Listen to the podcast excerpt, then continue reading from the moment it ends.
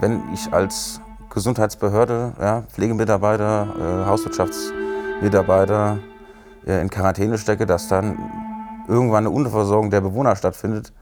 Also die Weitsicht erwarte ich von einem Gesundheitsamt. Hallo und herzlich willkommen aus dem Werkraum 56 in Marburg. Mein Name ist Steffen Schmidt und auf der gelben Couch führe ich Interviews mit Menschen aus Unternehmen in Mittelhessen über Produkte, Gründungen und Geschäftsmodelle. Produziert im Werkraum 56 in Marburg. Die gelbe Couch, der Wirtschaftspodcast aus Mittelhessen. Mit Florian Herrmann von der Seniorenbetreuung Weißer Stein in Marburg habe ich über ein ziemlich wichtiges Thema gesprochen. Es geht um die Pflege, um die Situation vor Corona und jetzt in Zeiten der Pandemie. Viel Spaß bei dieser Folge.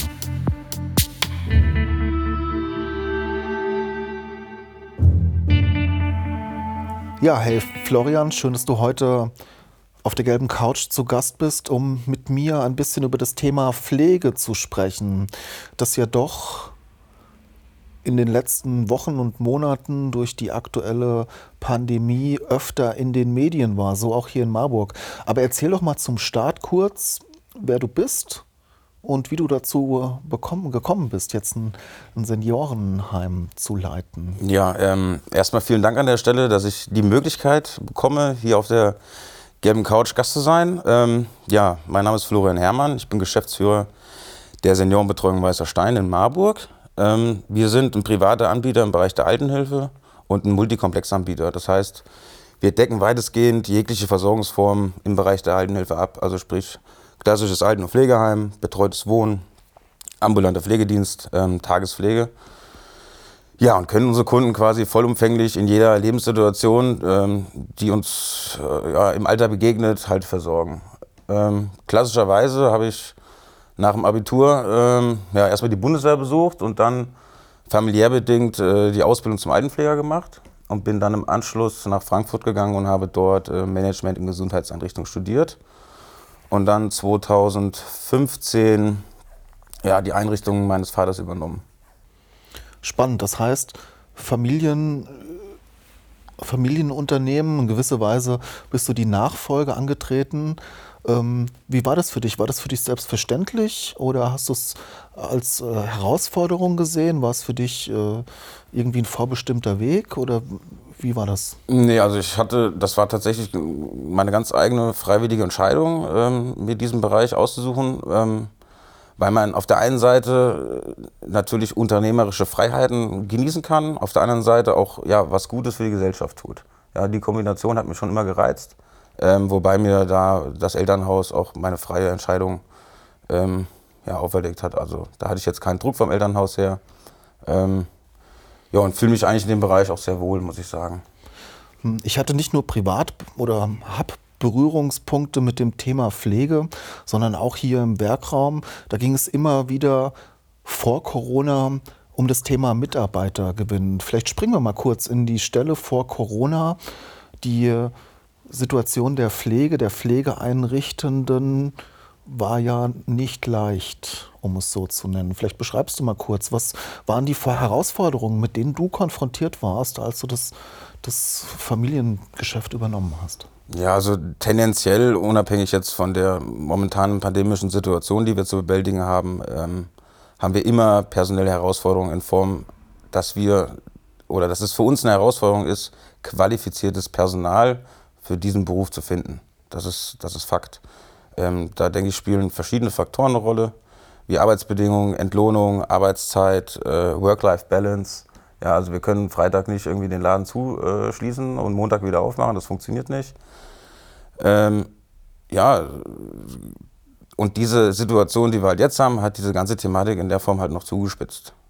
Wie war für dich das letzte Jahr? Wir leben jetzt ein Jahr in dieser komischen Pandemiesituation. Wie war das für dich? Ja, also recht anstrengend, muss ich sagen. Ähm, physisch wie auch psychisch. Das heißt, wir haben auf der einen Seite ja, unsere schutzbefohlenen äh, Bewohnerinnen und Bewohner, unsere Kunden, die wir natürlich versuchen vor diesem Virus zu schützen, auf der einen Seite. Auf der anderen Seite haben wir natürlich auch Mitarbeiter. Ja, ich habe auch eine Fürsorgepflicht gegenüber den Mitarbeitern. Gesunderhaltung der Mitarbeiter, die haben auch Angst, ähm, ja, zu erkranken. Ähm, wir haben den Bereich der Tagespflege beispielsweise, konnten wir nicht in der Form belegen, wie wir ihn eigentlich belegen ähm, könnten. Das heißt, es gab natürlich auch ähm, Ängste um den Arbeitsplatz. Also ganz verschiedene ganz verschiedene Drucksituationen, die wir ja, gemeinsam zu bewältigen hatten. Du sprichst jetzt zwei Parteien an. Ich sag mal einmal die euch Schutzbefohlenen auf der einen Seite, dann deine Mitarbeiter. Es gibt aber noch eine dritte. Die Angehörigen. Eine dritte Gruppe, die Angehörigen. Ich habe meine Oma schon fast ein Jahr nicht mehr gesehen. Wie ist das? Du bist zwischen den drei Fronten aktiv eigentlich. Richtig. Also ja klar, man versucht dann natürlich ähm, engmaschig zu kommunizieren. Ähm, und das sind auch so zwei Herzen, die in meiner Brust schlagen. Natürlich kann ich den, den massiven Leidensdruck seiner Angehörigen leider meistens in der letzten Phase nicht mehr sehen zu können, verstehen.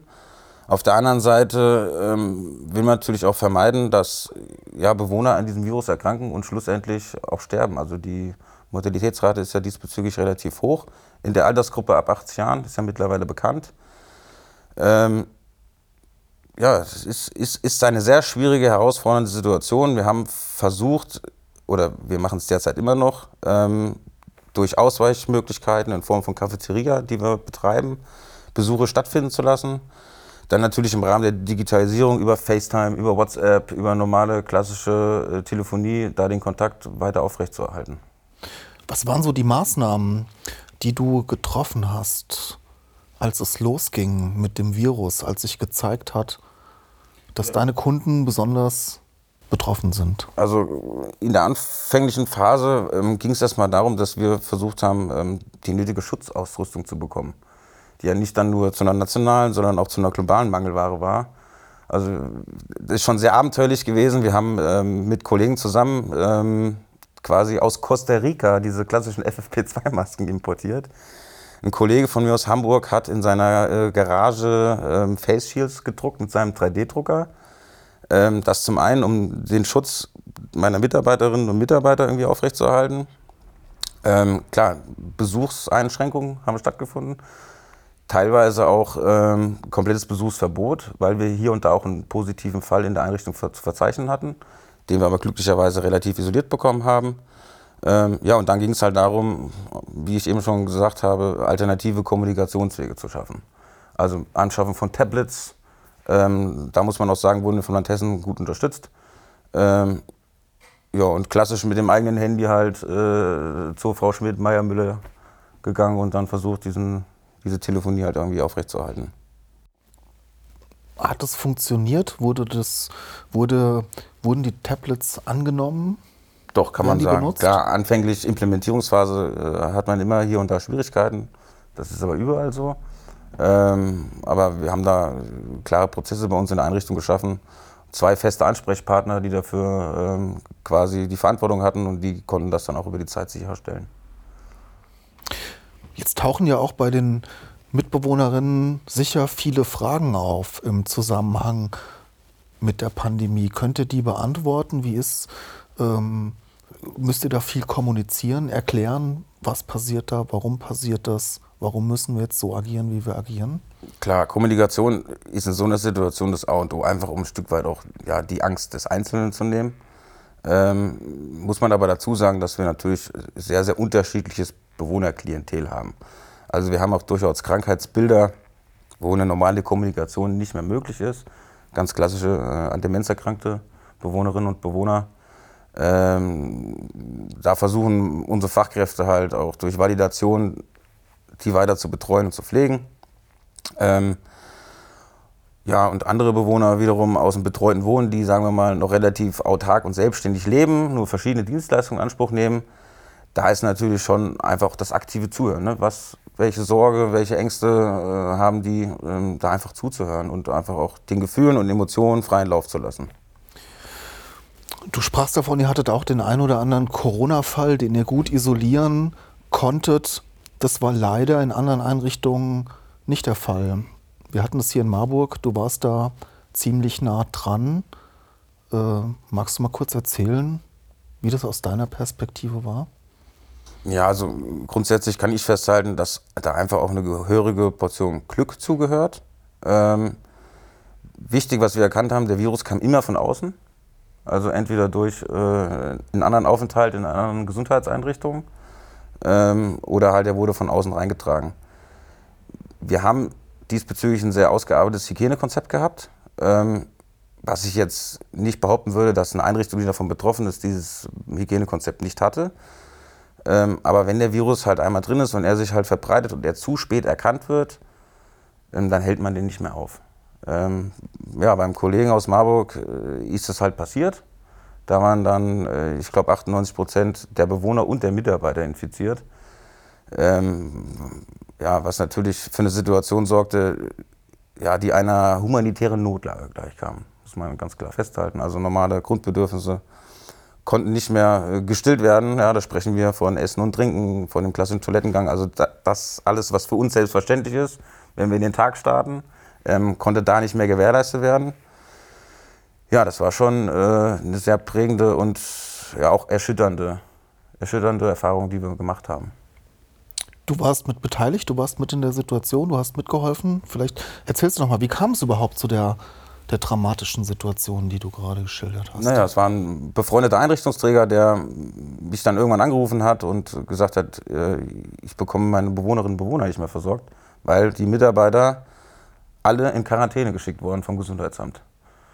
So, dass wir dann quasi mit, ich nenne es mal schnelle Eingreiftruppe äh, durch unseren ambulanten Pflegedienst, ähm, ja, dort erstmal unterstützt haben in einem Spätdienst, also die klassischen Grundbedürfnisse äh, gestillt haben. Ähm, und dann kamen dann auch irgendwann die Behörden dazu, sprich das Gesundheitsamt, äh, die Gefahrenabwehr des Landkreises Mark-Biedenkopf, Hessische Betreuungs- und Pflegeaufsicht. Und die haben dann auch so ein bisschen äh, die Koordinierung der weiteren Maßnahmen äh, in die Hand genommen, sodass man auch relativ zeitnah wieder diese vermeintliche äh, Unterversorgung wieder in den Griff bekommen hat. Das wurde halt dann mit Leiharbeitskräften, Zeitarbeitsfirmen mit einem freiwilligen Pool ähm, relativ schnell wieder kompensiert. Wie lange hat es ungefähr gebraucht, bis sich die Situation wieder entschärft hatte? Wie war das für dich persönlich, sowas so hautnah mitzubekommen? Ja, also zum einen äh, haben wir das, ich glaube, innerhalb von 24 Stunden war das dann wieder so auf einem Level, wo man sagen könnte, okay, die Grundversorgung ist gewährleistet und darauf aufbauend konnte man weitere Maßnahmen einleiten. Ähm, für mich persönlich, ganz persönlich war es erschreckend und tatsächlich auch emotional. Also ich kriege immer noch Gänsehaut, wenn ich an die Situation denke. Weil das, also sowas, dass sowas in Deutschland passiert, ja. Also klar, wir sind alles Menschen, hier und da passieren Fehler, aber ähm, ja, dass dann wirklich 40 Schutzbefohlene in einer stationären Einrichtung nicht mehr versorgt werden können, war schon eine ziemlich extreme Erfahrung. Wie kannst du dir das erklären, wie es zu sowas kommt? In Deutschland, wie du schon so schön sagst? Ja, ich denke, da sind verschiedene Faktoren äh, letztendlich für verantwortlich. Ähm, ganz klassisch muss man einfach sagen, dass wenn ich als Gesundheitsbehörde, ja, Pflegemitarbeiter, äh, Hauswirtschaftsmitarbeiter äh, in Quarantäne stecke, dass dann irgendwann eine Unterversorgung der Bewohner stattfindet. Also die Weitsicht erwarte ich von einem Gesundheitsamt. Ja, das ist so. Sie wollen selbst einen eigenen Podcast starten? Dann melden Sie sich zum nächsten Info-Workshop im Werkraum 56 an.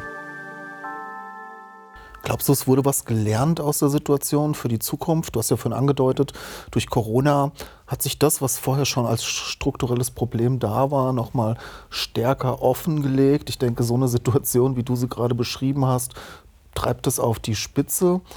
So, wenn wir in Richtung Zukunft gucken, glaubst du, ja, also ich bin der Meinung, äh, zumindest auf kommunaler Ebene hat sich insofern was bewegt, dass man diesen so einen freiwilligen Pool hat man eröffnet, ja, wo, wo Menschen sich freiwillig melden konnten, um ja, solche Einrichtungen in so einer Notsituation zu unterstützen.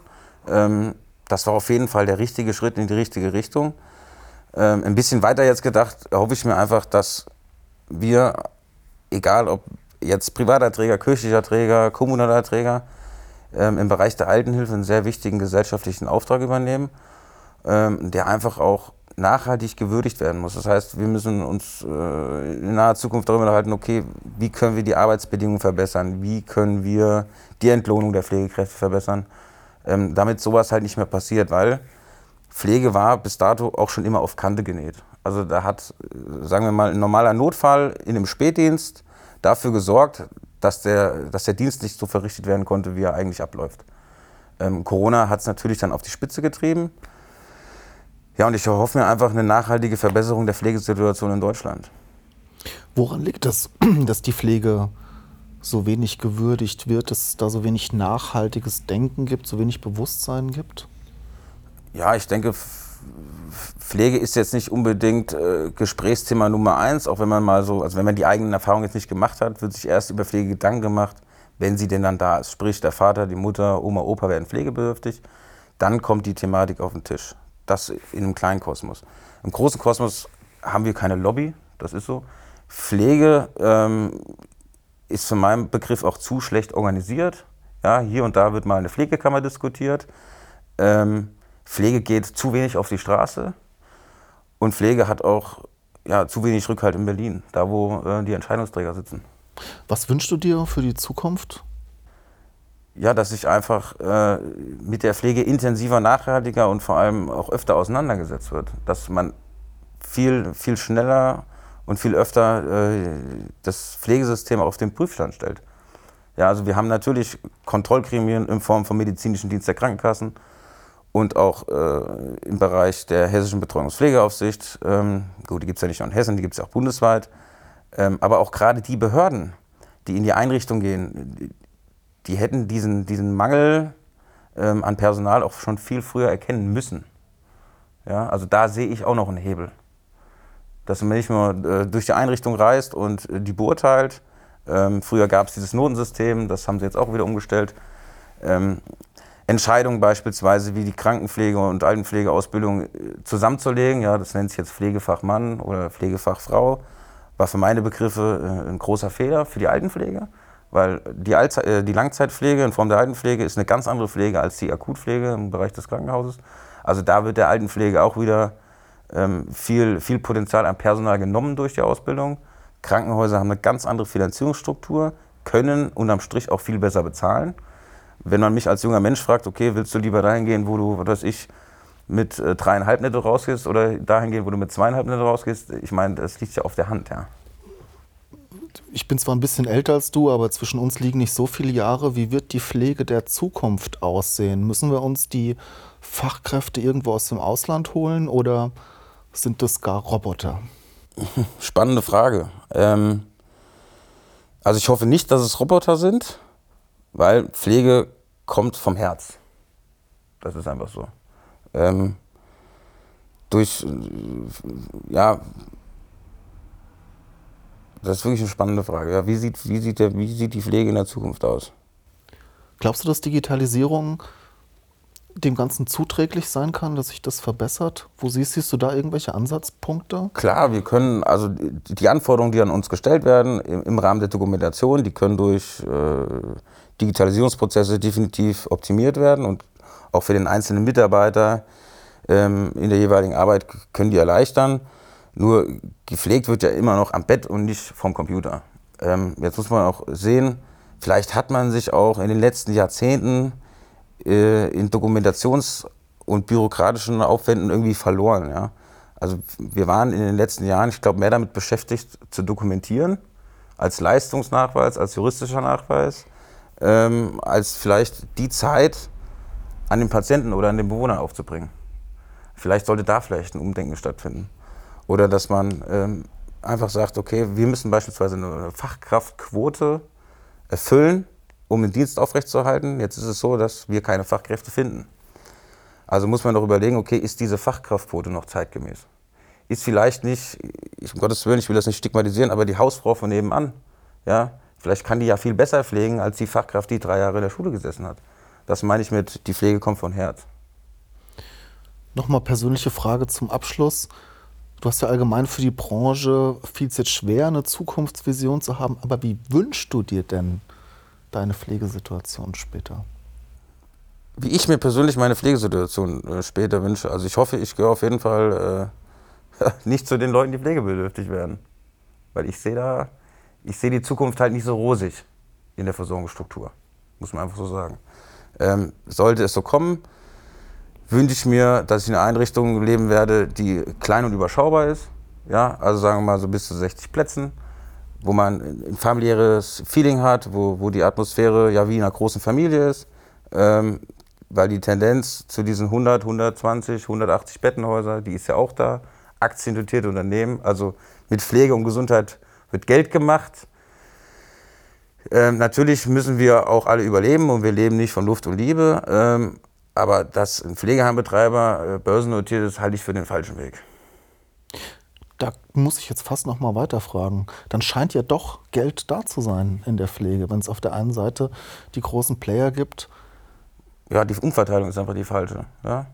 Also ich denke mal, äh, durch das Betreiben als solches ähm, arbeitet man kostendeckend. Hier und da bleibt mit Sicherheit auch was übrig. Aber Geld wird eigentlich äh, in der Immobilie gemacht. Also sprich, die Immobilienanlage, die Einrichtung als Kapitalanlage. Ja, die werden dann gestückelt und an Aktionäre verkauft. Ja. Okay, Florian, spannendes Thema, nimmt mich auch ein bisschen mit. Es könnte jetzt noch äh, sehr wahrscheinlich 20 Minuten weiter quatschen und weiter fragen. Wir sind aber schon am Ende unserer Zeit angelangt. Es hat mich sehr gefreut, dass du da warst. Und ja, was kann man sagen? Ich äh, wünsche nur das Beste für die nächste Zeit. Was denkst du, wird das nächste halbe Jahr? Wann wird sich die Situation entspannen? Ja, ich hoffe so schnell wie möglich. Ne? Also wir verfolgen natürlich auch ähm, die ganzen Nachrichten und jetzt sind die Mutationen unterwegs. Ähm, ich weiß nicht, inwieweit jetzt der bestehende äh, Impfstoff halt auch gegen die Mutation wirkt.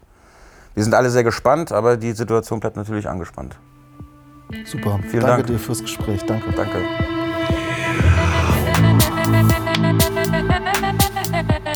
Sie wollen die gelbe Couch unterstützen und Ihr Unternehmen, Ihre Produkte und Dienstleistungen in unserem Podcast präsentieren? Dann nehmen Sie einfach mit uns Kontakt auf